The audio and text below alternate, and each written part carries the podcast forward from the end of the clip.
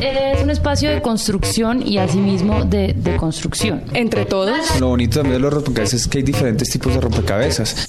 Juego, diversión. Es un espacio para apartarnos de todo lo que nos rompe la cabeza. Duda. Yo creo que un rompecabezas lo que le permite a uno es como mirar diferentes imágenes dentro de una gran imagen que nos permite como reconocernos y entendernos. En este siglo de las incertidumbres. Reto. Armar. Ludicismo.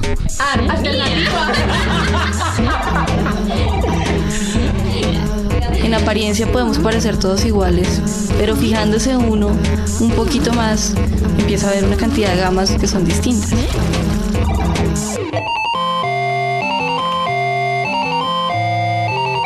Ah. Rompe. Cabezas.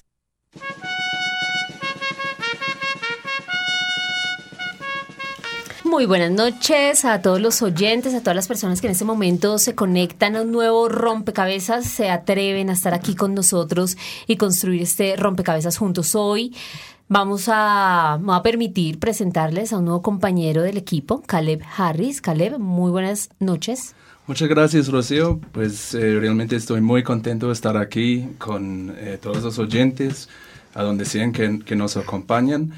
Pues me presento un poco, eh, como Rocío dijo, mi nombre es Caleb Harris, eh, vengo de un país muy lejano pero muy bello que se llama Nueva Zelanda, así que soy extranjero en este eh, hermoso país que es Colombia, llevo cinco años acá y em, pues el nombre de este programa es muy apto, muy ah, apropiado porque yo tengo la tarea todos los días de armar un rompecabezas que se llama Colombia.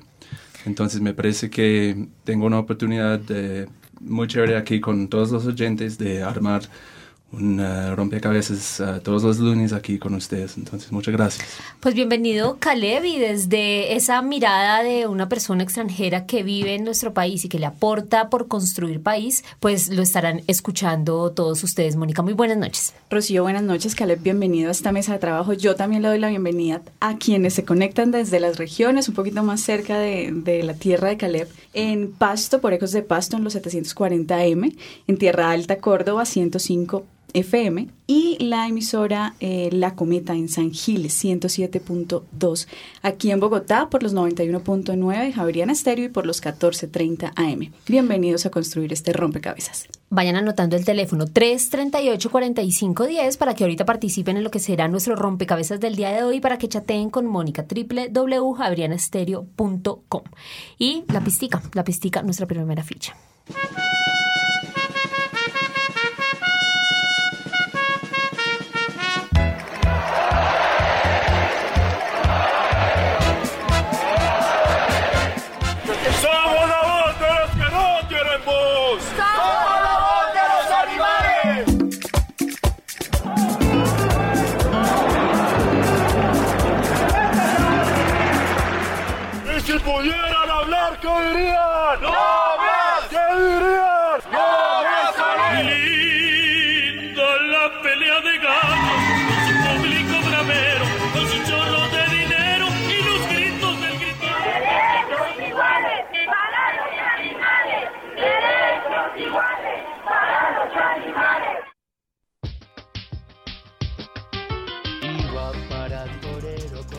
Muy bien, está iniciado, puesto, insinuado el tema del día de hoy. Recientemente, en Barcelona, en España, prohibieron las corridas de toros.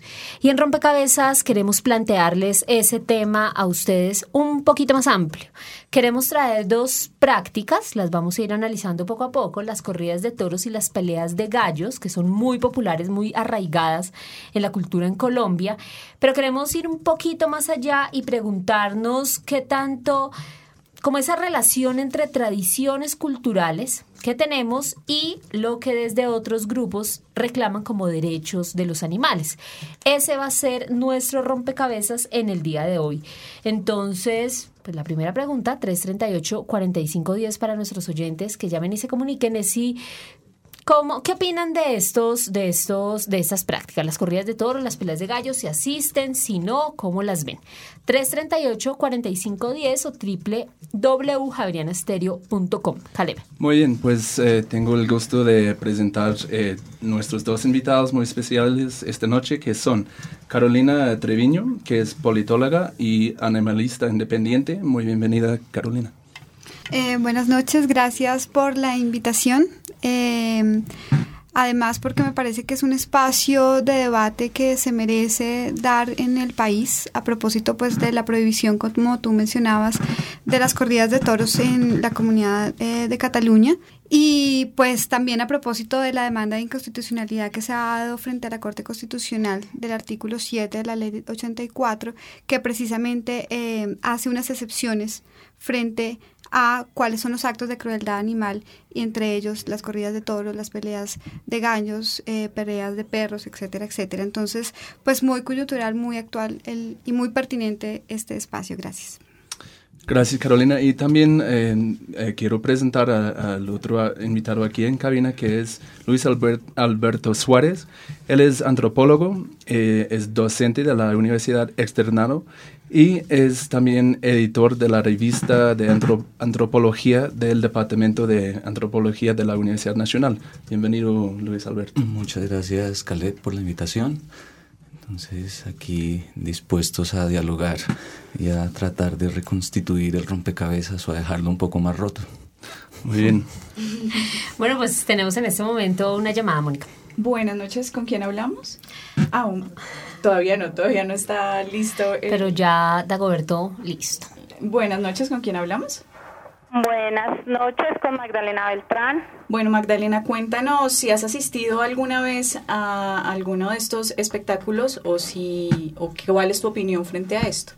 Em, yo asistí cuando era muy pequeñita a la Plaza de Toros Santa María y lloré hasta que mi papá como que reflexionó y dijo, ah, lo que estoy haciéndole es un daño a mi hija. Y eso es lo que siento con respecto a los yo los amo, siento que estamos llamados a revisar nuestra postura ante esa, esa visión de que son especies inferiores. Siento que son nuestros hermanos en la madre tierra, merecen todo nuestro respeto. Bueno, muy bien, pues Magdalena puso ahí su primera ficha y nosotros vamos con otra más preparada por Dagoberto Muñoz y Sergio Restrepo del equipo de Rompecabezas.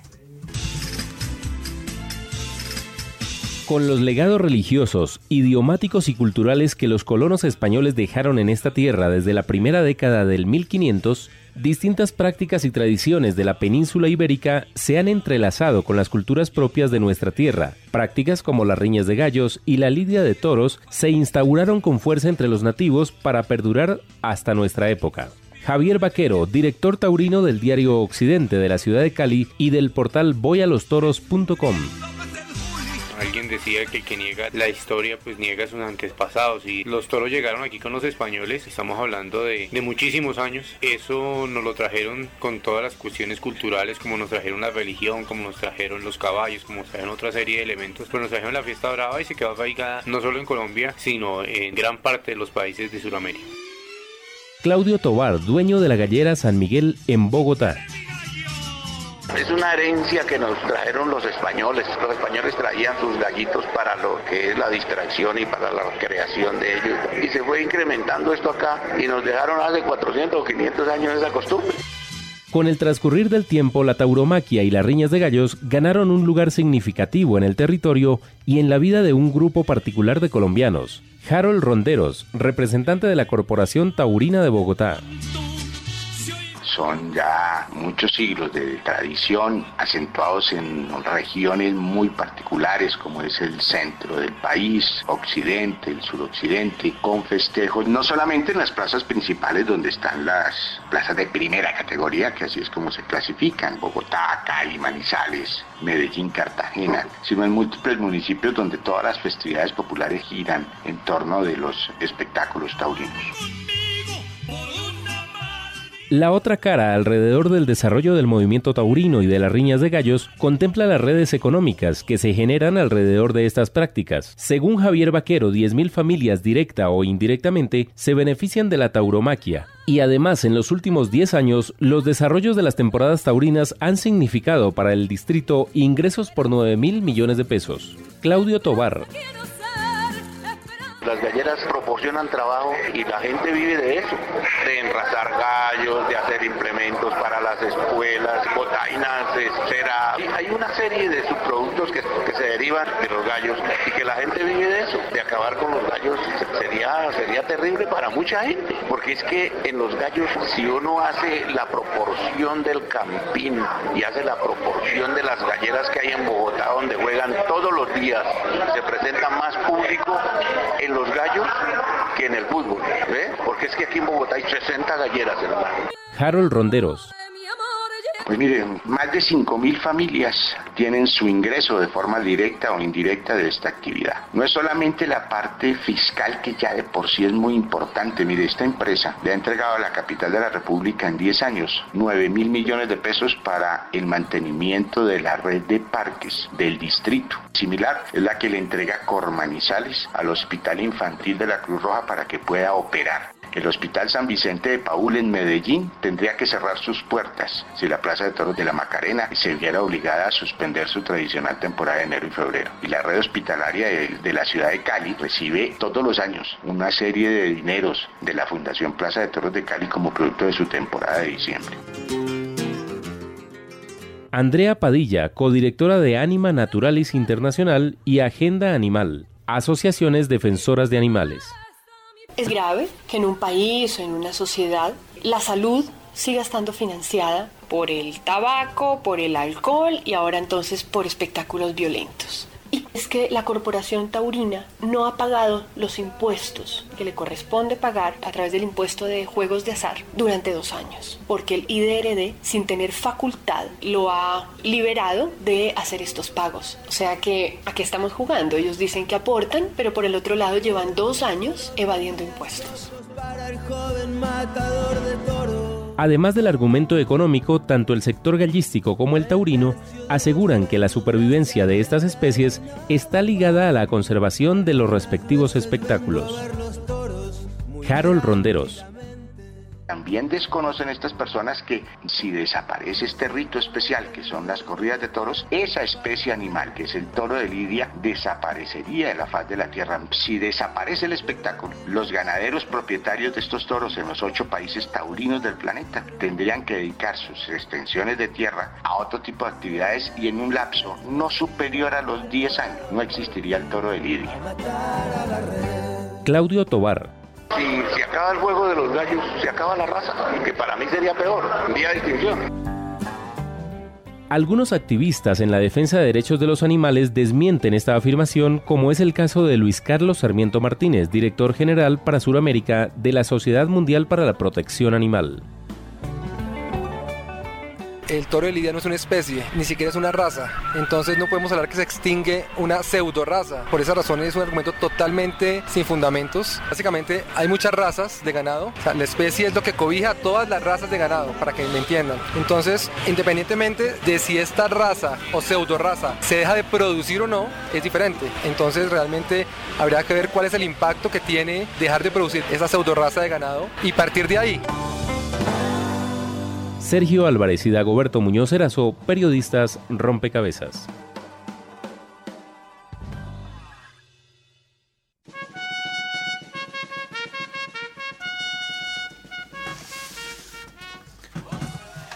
Muy bien, pues ahí tenemos una ficha más o menos grande para aportar a la mesa esta noche. Y para responder de una, tenemos otra ficha de una, un oyente que nos llama. Muy buenos eh, saludos, ¿con quién hablo? Buenas noches. Hola, eh, ¿cómo, ¿cómo, es su nombre? Juan Hernández. ¿Y de dónde está llamando Juan? Yo llamo de Chía. Muy bien, y Juan, ¿qué nos gustaría aportar? Bueno, yo quiero manifestar varias cosas. Primero que todo, que la misma Constitución dice que se permite el libre desarrollo de la personalidad. Ya con esa sola característica no se puede prohibir nunca las corridas de toros, ni las peleas de gallos, ni nada de eso, porque iría en contra de la Constitución Nacional. Segundo, ustedes mismos lo han dicho, en sus reportajes hay mucha gente que depende de esa fiesta. Los criaderos, los, las personas que trabajan en eso, y sería más desempleados al mismo desempleo que tenemos acá. Hay escuelas de tauromaquia, escuelas de toreo, toda una cantidad de oficios que dependen de ahí. Ahora, al que no le gustan los toros, pues que no vaya, no tiene ningún problema, eso no es nada del otro mundo, el que no le gusta es como el que no le gusta el boxeo, pues no va a haber boxeo. Ahora, es más violento ir a un partido de fútbol, debieran prohibir más bien los partidos de fútbol, cada ratico hay muertos. Muy bien, muchas gracias Juan por ese aporte, realmente le, le agradecemos mucho. Bueno. Bueno, muy bien, pues ahí Juan nos ponía varios puntos. Nosotros en Rompecabezas justamente lo que queremos ver es el panorama completo, tanto los argumentos que están a favor, en contra, en la mitad, hay muchos grises y poderlos aportar y analizar a Juan. Muchas gracias por su llamada desde Chía. Eh, dentro de la nota de la, del equipo de producción, yo señalo como cuatro elementos que quiero que comencemos a analizar acá en la cabina. Uno de los van a enumerar a ver si a ustedes les parece y comenzamos a analizar uno por uno. El primero tiene que ver con el tema de la tradición. O sea, la tradición por ser una práctica que bien, que dejaron los españoles, etcétera. Como un poco la fuerza de la tradición, que también tiene que ver con lo que nos aportaba aquí nuestro oyente Juan. El otro, también lo mencionaba Juan ahora, el tema de lo económico, o sea, la, industria que hay detrás, la empresa que hay detrás, las familias que, que viven de esto. El otro tema es lo ligado con la financiación, por ejemplo, de la salud, en algunos apareció en la nota, o de la recreación, para el caso de Bogotá. Y el último es el tema, el debate sobre si se acaba esta práctica, desaparece la raza o la especie. Bueno, ahorita digamos Carolina nos aclarará eso. Para el primer punto, si les parece bien, entonces, Luis Alberto, todo este tema como de la fuerza, de la tradición, del peso que tiene una práctica heredada, eh, digamos que trajeron los españoles unas prácticas, ¿cómo lo usted, cómo lo valora en esta discusión? Yo lo que noto aquí en principio es evidentemente un fenómeno muy interesante de la confrontación misma, es decir, uno podría incluso salirse de las dos posiciones y ver que lo que se encuentran enfrentados son sentimientos o apegos fundamentales y eh, encuentra que las razones profundas de los que defienden y de los que están en contra son de carácter sentimental. Una de nuestras oyentes lloraba cuando veía la muerte del toro, pero un torero o un aficionado a los toros puede llorar viendo una buena faena porque le toca profundamente los sentimientos. En ese caso creo que lo que estamos es enfrentados a un proceso de cambio sociocultural en donde estas manifestaciones antitradicionales, llamémoslas, hacen parte nuevamente de, digamos, de un nuevo espectro cultural que está emergiendo. Entonces, si uno se pone a mirar el punto de vista de quienes disfrutan la corrida de toros y de quienes disfrutan la riña de gallos, son personas que encuentran eh, allí representados sus apegos fundamentales. Es una obra de arte lo que ocurre para estas personas. Cuando un gallero le apuesta a un gallo, no le apuesta al gallo que va a ganar, le apuesta al gallo que le gusta. Ya, o sea, hay un concepto estético, digamos, ahí. Eh, el tema de la... A mí me llama la atención un dato, y es que haciendo la investigación de este programa encontrábamos que solo ocho países en el mundo tienen esta, digamos, esta práctica o este, esta práctica cultural. ¿Qué le dice a usted eso, Luis Alberto? Porque seguramente estaba más extendida y se ha ido reduciendo. Es decir, podríamos hablar como de una especie que las sociedades también van reconociendo dentro de su cultura. Hay cosas que no nos aportan, las vamos dejando. No, yo cuando yo digo que es un proceso de cambio cultural, no quiero decir que sea un proceso evolutivo. Si usted revisa la literatura antropológica, el texto clásico que estudia la riña de gallos se ocurre en un ambiente en el que las riñas de gallos están prohibidas en Bali. ¿Mm? Eso quiere decir simplemente que el mundo se está volviendo más uniforme. Uno se preguntaría si en esta búsqueda de diversidad o en este reconocimiento de diversidad es factible toda diversidad menos aquella que nos molesta. Ya, o sea, usted le apuesta por una diversidad y diversidad es un respeto, digamos, radical también de la diversidad. No, yo me estoy preguntando acerca Ok, chévere la pregunta. Bueno, de eso se trata, de preguntarse y eh, por eso tenemos otro, otro oyente que nos ha llamado. Hola, eh, ¿qué tal? ¿Con, ¿Con quién hablo? Buenas noches, habla Andrea Hurtado. Hola, ¿cómo está? Em, ¿qué, le quería decir? Bueno, eh, un poco retomando el tema que, que acaba de, de, exponer la persona que, que habla de la parte sentimental, aunque es muy cierto, muchas veces sí tenemos que tener en cuenta salirnos un poquito de eso, algo así como el respeto por la vida per se, sea cual sea la forma de vida, no tiene necesariamente que ser como un sentimiento o algo que las personas vean como algo muy muy radical, pues es el respeto a la vida y es más allá de cualquier otra cosa. Respeto que quienes no estamos de acuerdo con, con estas eh, tradiciones, entre comillas, pues reclamamos.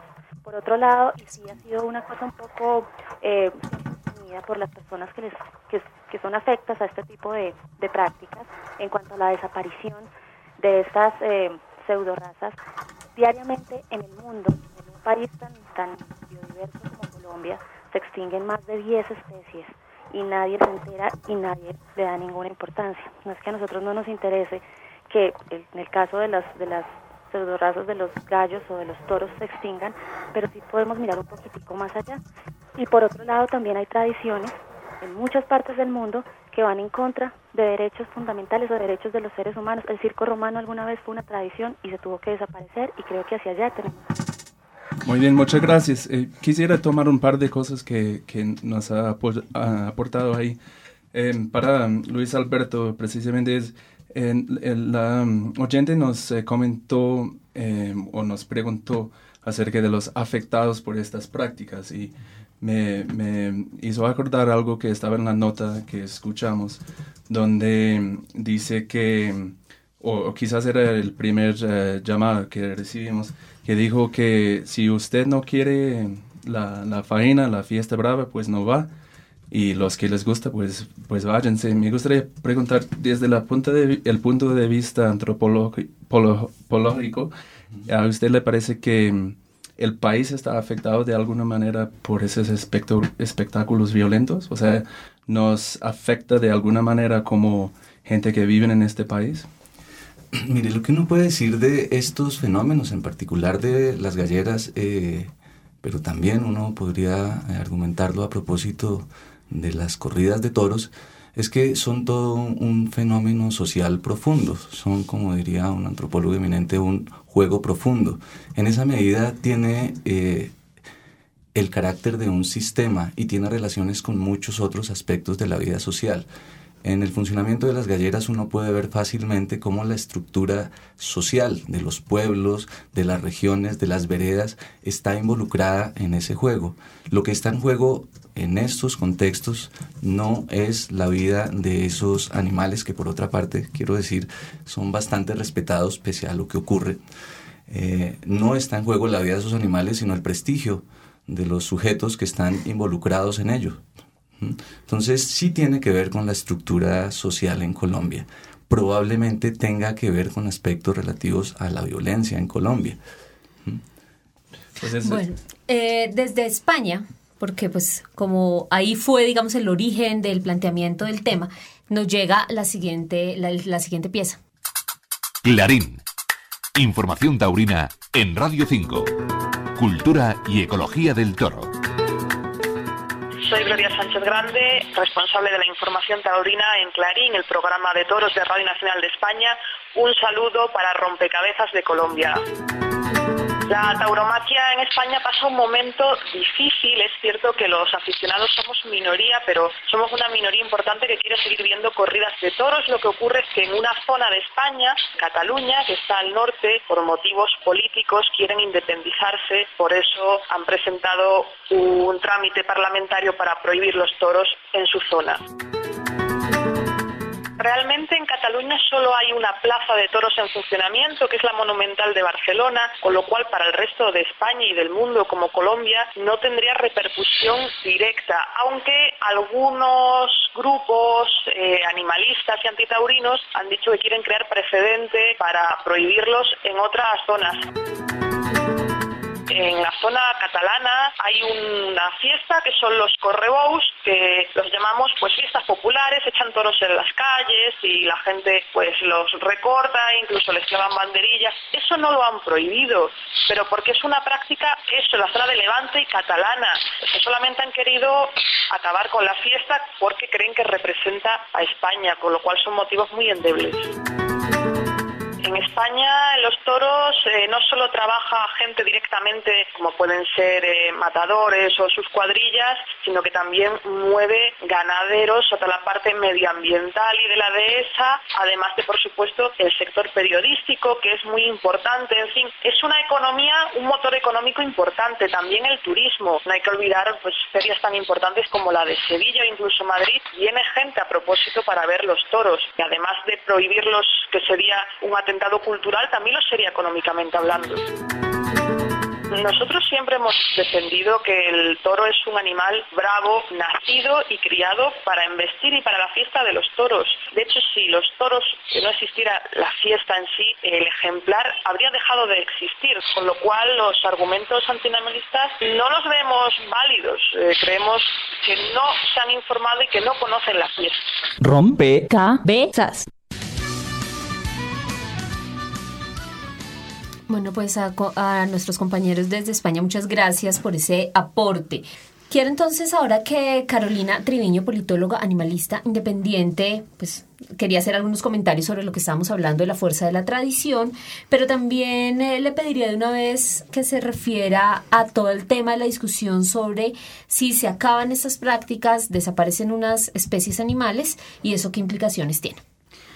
Bueno, sí, eh, referente al tema de las tradiciones y, las, y, la cultura específicamente, creo que la pregunta más allá de si las corridas de toros y las eh, riñas de gallos hacen parte de las tradiciones culturales, la respuesta es sí, sí hacen parte. Y esa no es la discusión, porque efectivamente hay un oyente sí hacía menciona, eh, la pregunta sería entonces si todas las tradiciones culturales por el hecho de que efectivamente llevamos años practicándolas merecen ser preservadas o son buenas o son malas.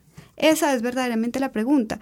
Eh, uno podría argumentar también, por ejemplo, eh, tradiciones culturales o rituales que se hacen en culturas, por ejemplo, africanas, como la ablación del clítoris de la mujer o la lapidación en culturas como o, o en países como Irán, que hacen parte están legitimadas por la sociedad, eh, no necesariamente son legales, pero hacen parte de las tradiciones culturales. Que haya habido una ofensiva grandísima por parte, por ejemplo, de Naciones Unidas para acabarlas, eso es otra discusión, pero están eh, en algunos países todavía arraigados. Y la pregunta es entonces si todas las tradiciones culturales merecen entonces ser preservadas. Y creo que lo importante, y si vamos a apelar al, al, al argumento de por qué entonces algunas especies son superiores a otras, eh, cosa que obviamente también es debatible, pero si el ser humano tiene el, el carácter eh, de superior por el hecho de tener una razón, eso nos da un deber frente a la naturaleza y frente a nuestro entorno y es que nosotros tenemos la capacidad de hacer una reflexión sobre cuáles son nuestras acciones y qué impacto tienen esas acciones sobre nuestro entorno. Y un poco también es cuál es la diferencia entre la moral y la ética.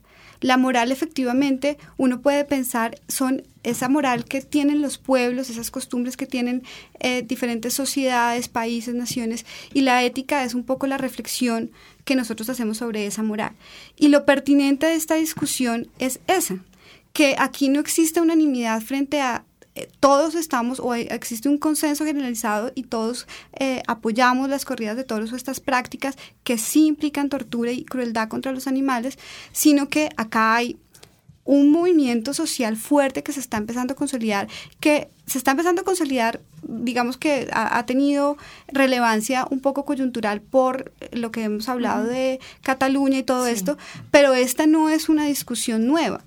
Eh, la discusión y la reflexión que hace el hombre frente a su relación con el entorno, la relación con los animales, es una discusión vieja que otros países ya se han venido haciendo. Eh, incluso desde 1835 Inglaterra abolió las corridas de toros y las peleas de, las peleas de perros en, en ese país. Eh, lo hizo hace casi ya dos siglos. Es... Y eso nos, eso, ya para terminar, eso nos implica entonces que tengamos la necesidad de abrir un debate. O sea, aquí entonces el tema no es decir, bueno, vamos a abolirlas o no vamos a abolirlas, sino hagamos un debate. ¿Cuáles son las implicaciones? Exactamente. Muy bien, entonces eh, después de, de, una pausa voy a, a, pedir a Luis Alberto que responda a esta pregunta de si a la sociedad le toca evolucionar. Y, pero antes de eso vamos a escuchar una, una breve pausa musical que es La Corrida de Francis Cabrel.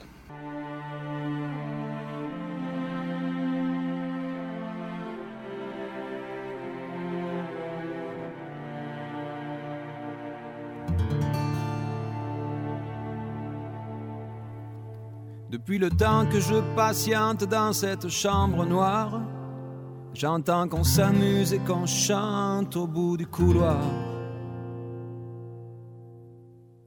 Quelqu'un a touché le verrou et j'ai plongé vers le grand jour. J'ai vu les fanfares, les barrières et les gens autour.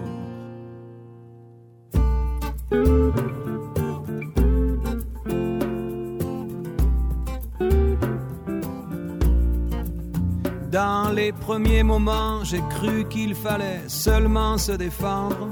Mais cette place est sans issue, je commence à comprendre. Ils ont refermé derrière moi, ils ont eu peur que je recule. Je vais bien finir par la voir, cette danseuse ridicule. Est-ce que ce monde est sérieux?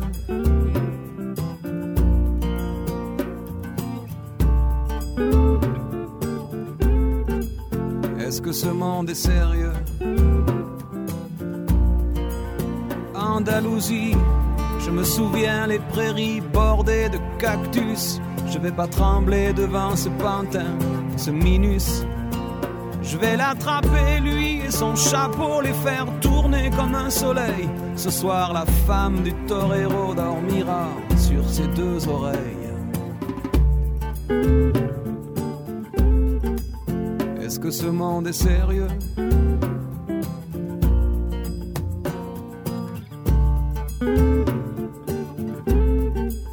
Est-ce que ce monde est sérieux?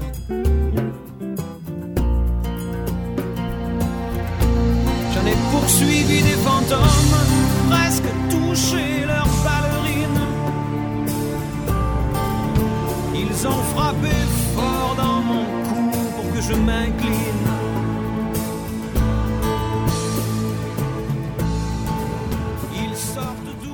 Bueno, pues retomamos aquí con Carolina Triviño. Les, le habíamos planteado algo que ya varios oyentes plantearon y, y, eh, y, entrevistados sobre la posibilidad de que si desaparecen las corridas de toros y las peleas de gallos, desapareciera una raza o una especie animal. Bueno, sí, sobre ese tema en particular, eh, la oyente eh, lo mencionó también muy claramente y es que efectivamente sí hay que diferenciar entre raza y especie. El toro de Lidia no, no es una especie.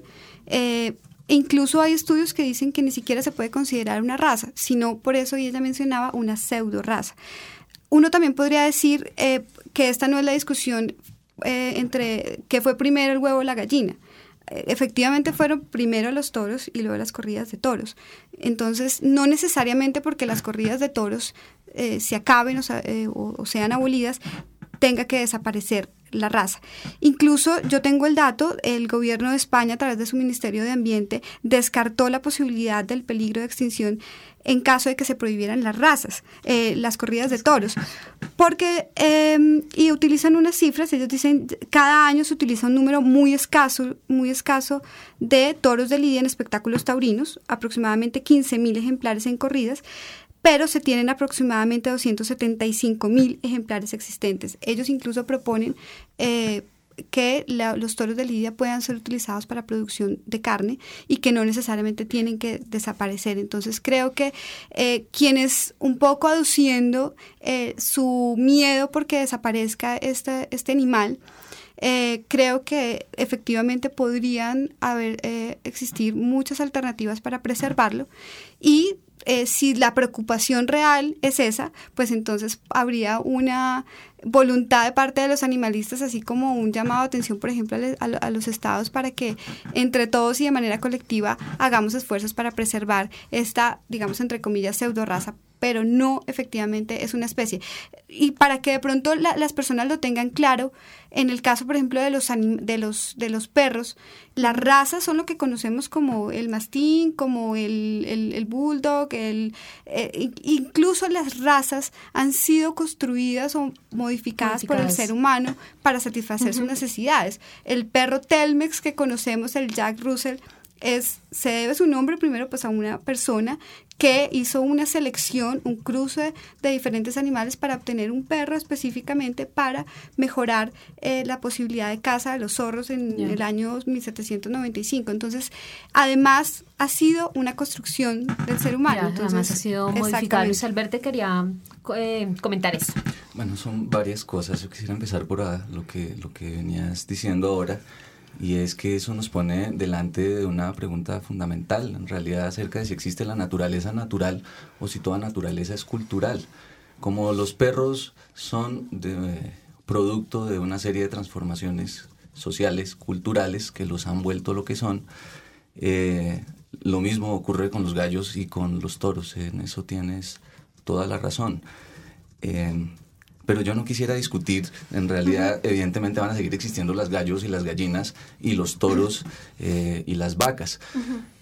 En términos de respeto por la vida animal, igual yo no estoy ni de acuerdo ni en desacuerdo, pero uno se pregunta eh, qué ocurre con, eh, qué tanto respeto tienen estos animales que uno se come en las hamburguesas o en las pollerías.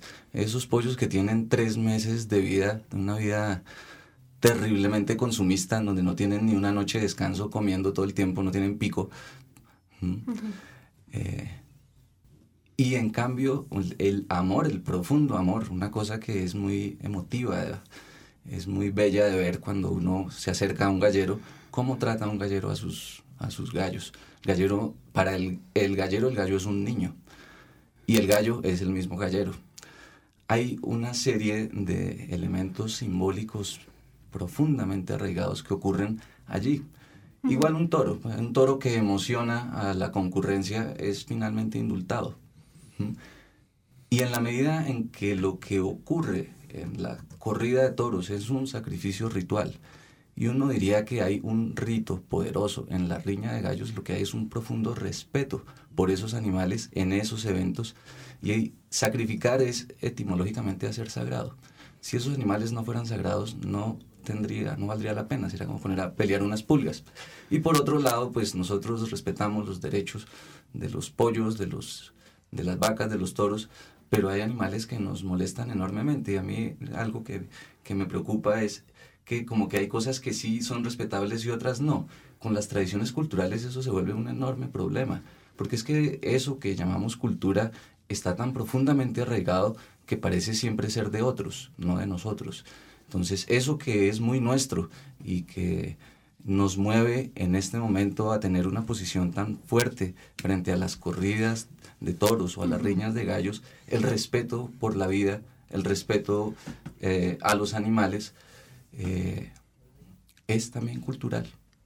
Bueno, yo quiero recoger un poco la discusión que se ha dado en el chat que va muy en la línea de, bueno, eh, si esto es cultura, respetémosla, si a algunos les gusta, pues bien, si a otros no, pues está bien. Por otro lado, otra gente dice no, eh, estas son prácticas que lo que hacen es motivar la violencia y en un país como el nuestro, tan violento, ¿por qué asistir o por qué aplaudir actos como estos de violencia en donde la sangre es la protagonista? Un poco esto y un poco más, porque ha estado muy activo el chat, pero pues por tiempo dejo esas dos ideas en la mesa. Los habitantes de la ciudad de San Gil también opinan en rompecabezas. ¿Usted asiste a corridas de toros o peleas de gallos? Sí, señor, cómo no. Porque le pone un ambiente, jugar la platica y, bueno, la pasa uno bien un rato. No, no, señor. Pues porque me parece como algo violento y pues con los animales y, no, no, realmente no. Sí, señor, pero divierte uno mucho. No, estoy en contra de ellos. En algunas ocasiones he asistido a los dos eventos, pues igual respeto, el gusto que tienen algunas personas eh, he observado, pero igual pienso que la finalización de, de esta práctica no es muy favorable pues en mi concepto. No, no asisto a esta clase de actividades porque no estoy de acuerdo con el maltrato de los animales. Debe ser por cultura. Pues me parece ilógico que les guste ver unos animalitos sacrificándose a ellos mismos. Muchos años atrás se vienen nuestros ancestros que han tenido esta práctica de eventos. Personalmente no, no, no estoy de acuerdo. Eh, creo que sufren mucho los animales cuando se están exponiendo a esta clase de, de torturas. Pues pienso que la gente se divierte viendo esos espectáculos porque lo ven desde el punto de vista de un deporte o de un pasatiempo.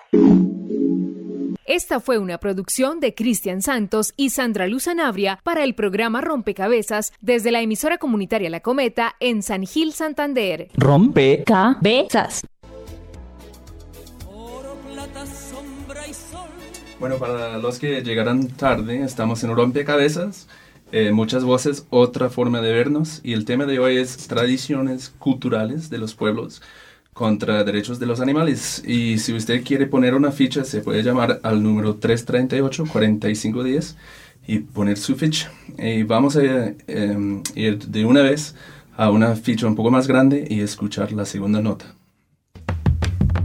A raíz de la explotación y los vejámenes a los que han sido sometidos gran cantidad de animales, según quienes están en contra de estas prácticas, miles de personas alrededor del mundo han creado organizaciones que exigen el respeto y el cumplimiento de los llamados derechos de los animales y exigen la garantía de una vida digna a los animales involucrados en espectáculos públicos. Una insignia primordial es abolir todo espectáculo desarrollado alrededor del sufrimiento de los toros. ¿Qué dicen las leyes colombianas ante estas prácticas? Andrea Padilla, codirectora de Anima Naturalis Internacional y Agenda Animal. En Colombia nosotros tenemos una constitución política supremamente avanzada y están los derechos de primera, de segunda, de tercera y de cuarta generación. Los derechos de los animales entran en los derechos de la naturaleza, es decir que en la pretensión del legislador estaba preservar la fauna. Y actualmente en Colombia cursa una demanda contra el artículo séptimo de la ley 84 del 89 que establece unas excepciones y por esas excepciones las corridas de toros y las riñas de gallos, entre otras prácticas, no son considerados actos de crueldad.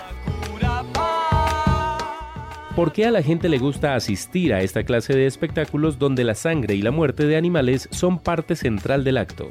Fabio Burdicá, psicólogo y psicoanalista de la Universidad Nacional. Uno podría decir que ese tipo de rituales le dan cumplimiento dentro de ciertas cuestiones culturales a cierto tipo de deseos. No necesito ser cruel porque ya satisfice algo desde algo que a mí no me afecta y que me permite verlo porque es una corrida de toros, no es un acto de crueldad, es una corrida de toros y yo veo la sangre y veo que hay jueces y que hay indultos, entonces yo estoy protegido, no es un acto de crueldad. Y en ese sentido doy cumplimiento a ciertos deseos y obviamente no estoy buscando otra ocasión propicia para dar una salida a ese nivel. Para Freud, el hombre fundamentalmente es la guerra por motivos pasionales, aunque luego trata de justificarla por razones humanitarias, económicas. Hace la guerra fundamentalmente porque le gusta matar y le gusta el dolor, le gusta la sangre. Entonces todo el mundo tendría que reivindicar que las corridas fueran para todos, porque todos tienen derecho a tramitar sus impulsos crueles para poder preservar a los demás de cualquier acto de violencia. Eso que sería absurdo. Reconocidos personajes comprometidos con el espectáculo taurino demandan respeto y tolerancia para quienes gustan de los toros, como es el caso de Harold Ronderos, secretario técnico de la Corporación Taurina de Bogotá, y Germán Castro Caicedo, escritor, quien además opina que estas protestas deberían ser redireccionadas. Germán Castro Caicedo, escritor.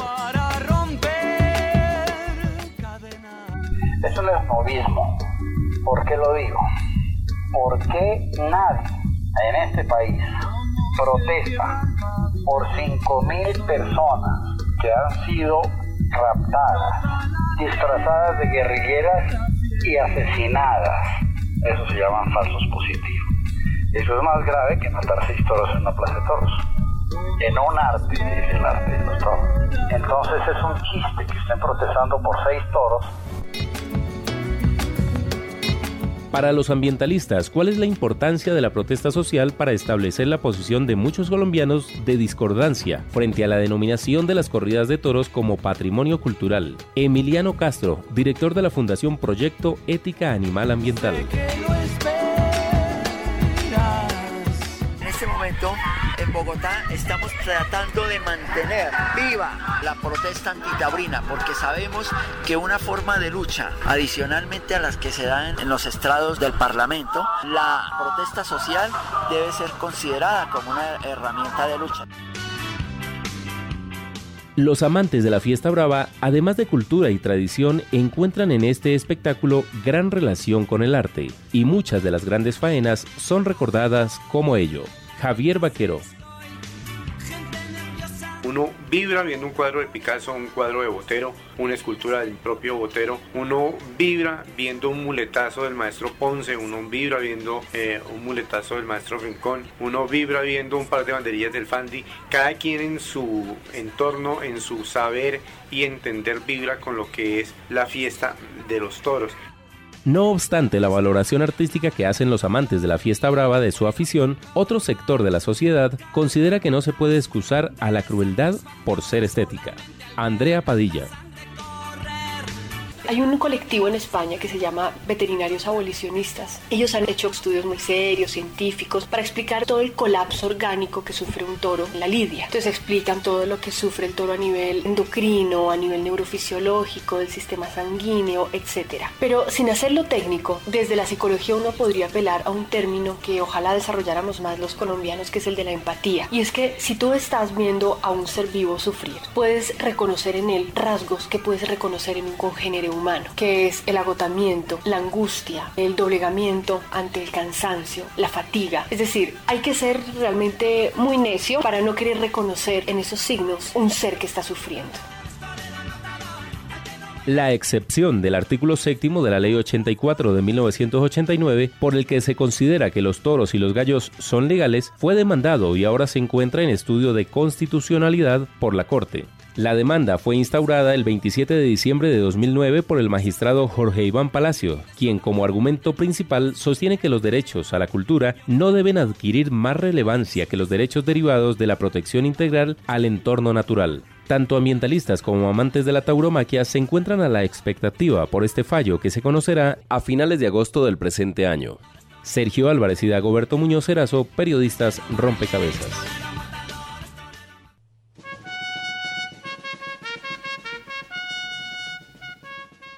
Bien, eh, yo quisiera antes de recibir estas llamadas dejar una ficha en la mesa para que ustedes después la recojan y es una reacción ante la nota es que si bien eh, defender, a los, o sea, defender a los animales no quita que también defendamos los derechos humanos, digamos, no es argumento, dicen aquí en el chat. Y tenemos una llamada, buenas noches. Buenas noches. ¿Con, con quién hablamos? Con Elvira Neira. Elvira, cuéntanos eh, cuál es tu opinión frente al tema. Mira, pasa lo siguiente. Yo creo que la tendencia actual de la humanidad es hacia la homogenización y las tradiciones y las culturas, todo lo que esto implica debe ser respetado, ojalá mantenido y protegido. Es mi impresión muy personal, pero también soy muy, muy, muy consciente de que están ocurriendo varias cosas más importantes. Por ejemplo, la utilización del petróleo y sus derivados es muchísimo más peligrosa para la naturaleza que crear toros de lidia y hacer tauromaquia. Por tanto, pienso que la humanidad debería enfrentar, si queremos realmente enfrentar el problema ecológico que viene muy grave encima, es dejar de usar el petróleo y sus derivados, por ejemplo el plástico o el licopor, que ya matan millones de especies en el mar y que están produciendo un sacrificio enorme en la naturaleza, mucho más grave que se está haciendo con los toros, eventualmente por la violencia que puede generar la torovaquia. Entonces yo pienso que el cuestionamiento es más que todo de orden económico, por tanto es más grave y más importante preguntarle a los grandes dueños de la humanidad, que son los dueños de las multinacionales, si de verdad se pretende ayudar al mundo entero, a su ideología, a su ecología, pero la preservación de las culturas es también extraordinariamente más importante. Ok, muchísimas gracias. Seguimos entonces poniendo fichas aquí en la mesa. Bueno, pues a Alvira, muchas gracias por su opinión. Nos, van nos quedan muy pocos minutos y en estos pocos minutos les sugeriría que planteemos el debate en lo que, cómo está el debate en Colombia. En, la, en el reportaje escuchábamos eh, la ley 84 del 89 y luego una demanda que ahorita está en la Corte, que está cursando en la Corte Constitucional. Entonces le pediría a Carolina que muy concretamente nos explique la ley, la excepción y la demanda. Bueno, perfecto. Eh, Colombia expidió la ley 84 en 1989, es la primera ley eh, que constituye el, Estatuto de Protección Animal. En su momento fue un primer avance, un primer paso que dio el país eh, para pensar, empezar a pensar en estos temas de protección animal y em, lo que hizo fue establecer en el artículo sexto de la ley 84 una serie de, y los escribió en, con mucho detalle, cuáles son las posibles causas de daño y crueldad animal. Y muchas de ellas son, por ejemplo, herir o lesionar a un animal por golpe, quemadura, cortada o punzada o con, o con arma de fuego, causar la muerte inevitable o necesaria a un animal, enfrentar a animales para que se acometan y hacer de las peleas así provocadas un espectáculo público o privado, o sea, lo detalló. Pero ¿qué hizo en su artículo séptimo? Que estableció unas excepciones a todas esas posibles causas de crueldad animal. ¿Y esas excepciones cuáles fueron? El rejoneo, el coleo, las corridas de toros, las novilladas, corralejas, becerradas, tiendas, así como las riñas de gallos y eh, los procedimientos utilizados en estos espectáculos. Es frente a este artículo que se interpuso la demanda frente a la Corte Constitucional, pensando que aquí hay una incongruencia jurídica. ¿Cómo es posible que digamos, todos estos casos son crueldad animal, pero, y ahí viene la justificación, eh, eh, interponemos unas excepciones porque justificamos que son tradiciones culturales. Eso fue lo que dijo el procurador en su concepto frente al, el año pasado, diciendo estas hacen parte de las festividades culturales del país y eh, también dice, por ejemplo, el procurador eh, es una fuente de inspiración las corridas de toros y es cierto. Pues sí, muchos artistas, muchos escritores han eh, inspirado su obra en, estos, en este tipo de actividades, pero uno podría también decir que eh, la violencia hace parte también de la construcción de la identidad colombiana porque ha estado arraigada en nuestra cultura desde hace muchos años y también artistas colombianos se han inspirado en la violencia para escribir su obra. Eso no quiere decir entonces que tengamos que preservarlos. Carolina, se define, la Corte Constitucional toma cuándo una decisión sobre esto. La Corte Constitucional programó hasta donde nosotros sabemos debate este miércoles 25 de agosto a las 9 de la mañana. Caleb, tenemos una llamada en este momento. Hola, ¿con quién hablo? Buenas tardes. Hola, ¿cómo es su nombre? Carlos Barragán, soy periodista de Caracol Televisión y soy aficionado a la fiesta brava quiero simplemente eh, dar mi opinión, igual como lo han hecho otros, otros invitados y otras personas que, pues, a las que les tengo absoluto respeto, tanto a los que no están de acuerdo con la fiesta como a los que lo están. El día que se acaben los toros, pues definitivamente se acaban no solamente las plazas de toros, sino los toros de Lidia, porque ya no tendría sentido tener precisamente ese tipo de animales ni criarlos, ni mucho menos hacer eh, lo, que, se hace con ellos. Y considero que el toro de Lidia nace para morir en la plaza cinco años después. ¿Qué diferencia existiría en consecuencia entre las personas que son aficionadas a los toros y a la pesca cuando se regresa un pez que así ha mordido un anzuelo después de una faena también agotadora por, por no dejarse sacar del agua? Pienso que es una, una fiesta legendaria, de tradición, que a algunos nos guste o no, es eh, algo de respeto, la defiendo, me gusta y eh, desearía que los que no gustan tan de ella también respetaran esa posición. Ok, muchas gracias Carlos por esa ficha. Pues en los poquísimos minutos que nos quedan, le pediría a Luz Alberto que nos haga un comentario, digamos, desde su punto de vista sobre estos últimos temas que hemos tratado, todo este tema de lo legal también. Bien, eh, como tres cosas muy puntuales. Eh, en esta discusión de las especies hay otro tipo de especies igualmente valiosas que uno empieza a preguntarse si vale la pena que vivan o que no vivan. Y son especies de orden de lo social, del orden de lo social, especies culturales. Todos los que se refieren a los toros hablan de los toros como fiesta. Y uno se pone a mirar en los pueblos de Colombia y lo que ocurre cuando hay toros y hay gallos es que hay fiesta. Acabar con los toros y los gallos sería acabar con parte de las fiestas populares en Colombia. Por otra parte, Si la decisión de la Corte Constitucional termina siendo en declarar ilegales todas estas manifestaciones, lo que tendremos en Colombia en adelante será un montón de delincuentes más. Porque que la Corte decida que las riñas de gallos son ilegales no va a acabar con las riñas de gallos, ni tampoco va a acabar con algunas manifestaciones de toros en Colombia. Yo creo que esos fenómenos hacen parte de ese rompecabezas que le tiene la cabeza un poco rota aquí a Caleb, conociendo a Colombia, y eh, en esas estamos. Bueno, pues tenemos un minutico más y vamos a... ¿Sí? Vamos a escuchar una crónica de un compañero del equipo de rompecabezas y con eso les decimos adiós, dejamos este rompecabezas como ustedes se pudieron dar cuenta, con muchas piezas puestas sobre la mesa.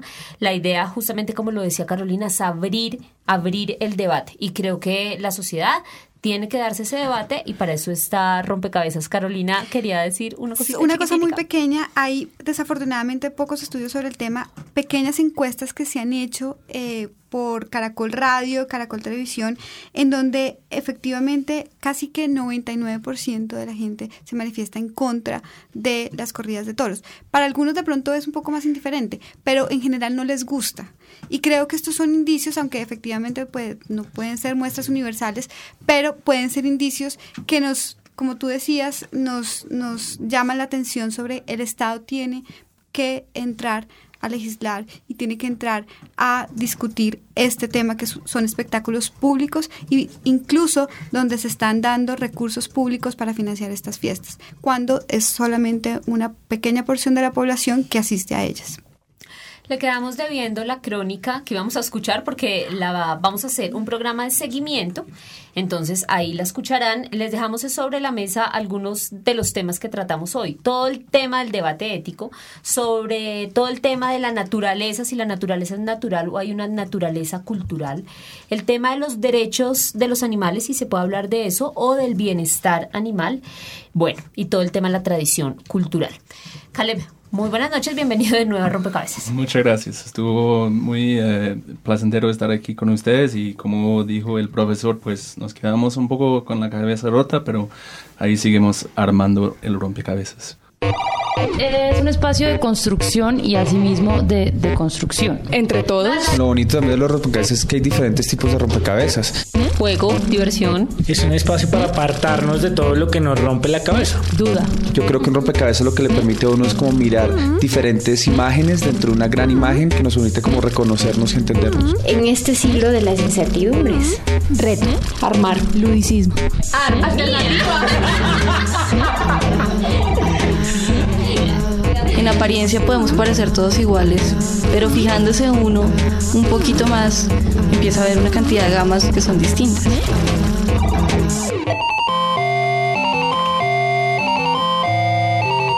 Ah. Rompe cabezas.